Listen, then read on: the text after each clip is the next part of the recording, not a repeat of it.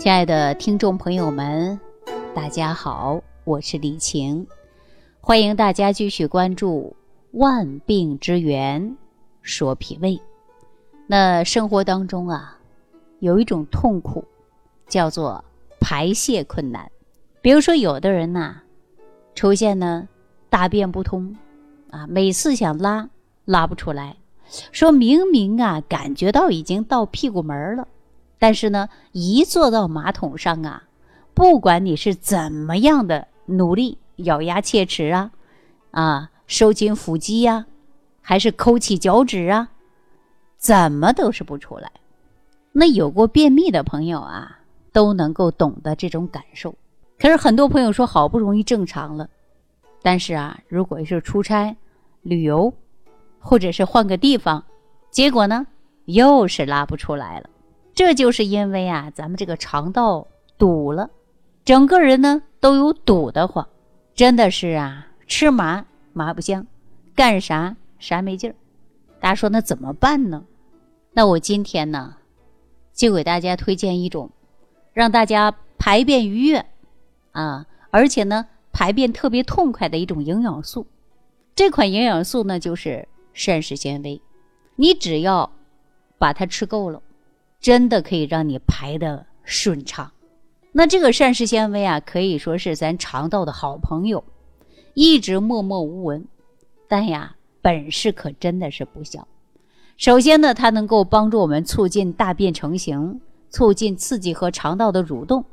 同时呢，还能够通过吸水膨胀来增加粪便的体积。那说通俗的一点呢？就是原来在大肠内像驴粪蛋儿一样的又干又硬的，遇到膳食纤维结构之后，它可能啊会一起吸水，体积变大。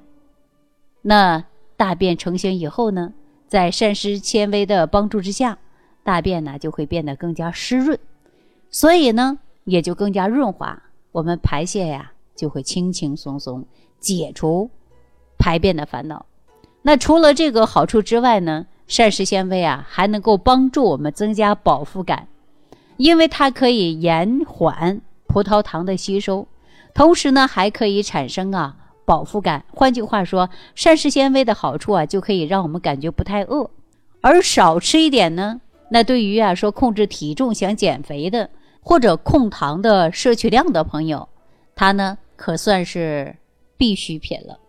那中国营养学会呢建议我们成人每天呢要摄入二十五到三十克的膳食纤维，可是我们每天呢可能摄入的量啊很少，连一半可能都达不到。如果咱们饮食啊不够均衡，那膳食纤维摄取不足，那我呀就真心的建议大家通过额外的方式来补充。那说到这里呢，还有一些粉丝朋友说李老师这膳食纤维这么好。那我平时在饮食当中，能不能多吃一些含有膳食纤维的水果呀、蔬菜呀，来增加膳食纤维的摄取量呢？我告诉大家，这个当然是可以的。但是很多粉丝朋友呢，可能是越来吃的越精细了，膳食纤维成了学术界和普通老百姓都关注的一个营养素了。但是很多人呢，在补充膳食纤维的基础之上呢。仍然存在有很多误区，比如说，很多人认为粗粮就是膳食纤维，但事实上啊，如果富含有膳食纤维的食品进行了排名，那粗粮啊可能都排不进前五十名。即使说膳食纤维含量的大户荞麦啊，大家都知道啊，它是膳食纤维含量，嗯，也是只有呢百分之六左右。远远不能满足我们的需求啊！哪怕你是一日一餐都吃的是荞麦面条，摄入的膳食纤维不足十五克，更何况包括荞麦呢在内的绝大多数的粗粮啊，它都不好成型。所以说加工的过程中呢，都会适量的添加一些白面。因此呢，说仅仅靠一些粗粮啊补充膳食纤维啊，可能是远远不够的。有人认为啊，有一些蔬菜啊，比如说蔬菜的筋啊，芹菜呀、白菜呀，膳食纤维的主要来源，其实不然。菜筋呢是植物组织中的维管束结构，并不等于膳食纤维。芹菜的膳食纤维含量呢，仅有一点二；韭菜的膳食纤维含量呢，只有一点四。啊，而呢，一些没有菜茎的，像芥蓝、菠菜、西兰花，含有的膳食纤维啊，均高于芹菜。同时呢，还有一些粉丝朋友可能靠着口感来判断食物的膳食纤维，也许这种的判断呢是不靠谱的。比如说吃起来有丝的啊，感觉有筋的，那这并不代表是膳食纤维比较高。就比如说，你看毛豆，膳食纤维呢就能达到百分之四左右，那比芹菜呀、韭菜呀含量都高。那比如说豆腐啊，或者豆制品。其中的膳食膳食纤维含量呢是比较低的，那可能很多粉丝朋友就说了，那既然我们无法判断膳食纤维的高还是低，那李老师你有没有什么好的办法呀？我告诉大家，当然有。我们首先选择水果很重要，比如说番石榴啊、石榴、椰子，膳食纤维都很高啊，膳食纤维的含量约百分之四到百分之五左右。像橙子呀、橘子呀、香蕉啊，膳食纤维并不高，而且网上呢流传的谣言说，一旦吃多了膳食纤维，会对肠道造成刺激啊，引起腹痛、腹胀，还有的人说导致人体的营养素的物质流失，这一类的说法呀，说貌似在理，实际上啊，都是想当然的说法。在我国，百分之九十五以上的膳食纤维是摄入严重不足的，根本谈不上过量。那接下来呢，我给大家推荐一种生活当中比较常见的食物，大家呢可以不定期的多吃一些，来补充一些膳食纤维。膳食纤维含量的食物当中其实也挺多的，比如说像魔芋呀、黄豆、黑豆、鱼腥草、玉兰片，还有呢我们经常说的番石榴啊、石榴、椰子等等。那为了补充膳食纤维变得更简单、更靠谱、更直接呢？大家就可以使用复合益生菌，因为现在呀，益生菌不是单纯的益生菌，往往呢是由益生元和益生菌呐在一起，哎，就是复合益生菌。这个益生元是非常好的膳食纤维。如果便秘比较严重，那你一天可以吃上两包，就可以帮助我们在益生菌和膳食纤维的双重帮助下，促进我们轻轻松松的排便。所以我经常给大家推荐的就是八百一十亿的复合益生菌，那里边呢，呃，我跟大家讲过，它不仅呢含有咱看家本领的优质益生元，而且呢还有菊粉、低聚果糖，啊，低聚葡萄糖等等，还有一些非常珍贵的水苏糖。那这些啊都是可溶性的膳食纤维，可溶性的膳食纤维遇水之后呢，它能够促进我们的便便成型。所以我建议大家呢，可以口服这样的益生菌，啊，可以呢多吃一些蔬菜水果，适当的运动。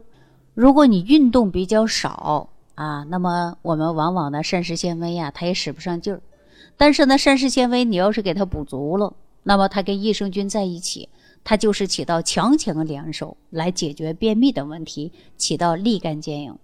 那对于平时饮食呢不太均衡的。经常蔬菜水果摄取不足的，导致便秘的一些粉丝朋友们啊，那这个八百一十亿的活性益生菌绝对是雪中送炭。